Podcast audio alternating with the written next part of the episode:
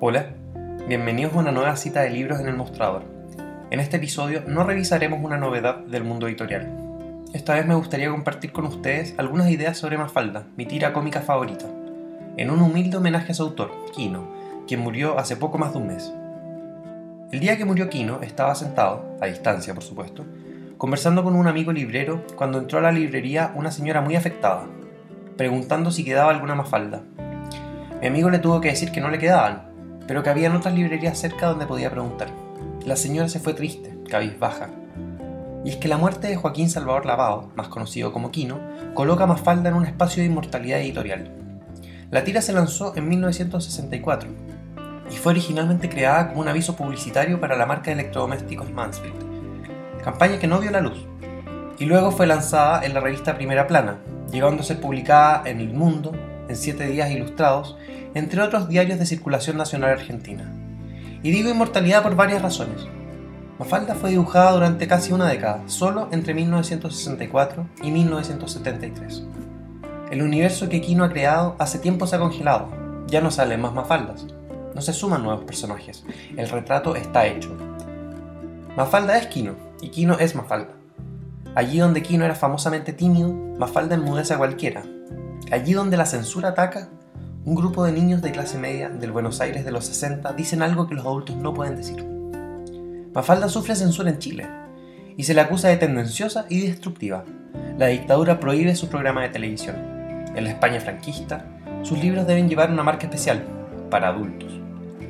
Lo que nace como un aviso publicitario pronto se convierte en un espacio de resistencia frente a la convulsión política, económica y social que vive en Argentina y por supuesto el mundo entero. Mafalda es Quino y Quino es Mafalda, pero también lo es Felipito, el niño de grandes dientes, eternamente amargado por los deberes y la escuela. Y lo es también Susanita, arribista y copuchenta, que cuenta hijos y maridos. Susanita quizás habría votado rechazo pero no como libertad, cuya estatura es inversamente proporcional a su personalidad. Quien quizás habría votado a prueba y gusta de la gente sencilla. Kino también es Guille, el hermanito chico de Mafalda, rencoroso y muy perspicaz. Y también es Miguelito, resignado frente al mundo. La vida de la Argentina del siglo XX inmortalizada en un grupo de niños, vecinos, que van a un mismo colegio, a una misma plaza, corren por las calles de Buenos Aires mientras juegan al llanero solitario. Leer Mafalda es también caerse en un espacio sin una temporalidad definida. El desarme nuclear es una de las preocupaciones de Mafalda, tanto como la corrupción política, la violencia, la pobreza, la injusticia. Todas cosas que Mafalda odia tanto o un poquito menos que la sopa. Cada tira de Mafalda es inmortal porque el mundo no ha cambiado tanto como uno creería, y nuestras preocupaciones son las mismas de ayer. La violencia, las armas, la corrupción, la pobreza y por supuesto la sopa. Mafalda ha sido traducida a más de 30 idiomas. Su inmortalidad es global.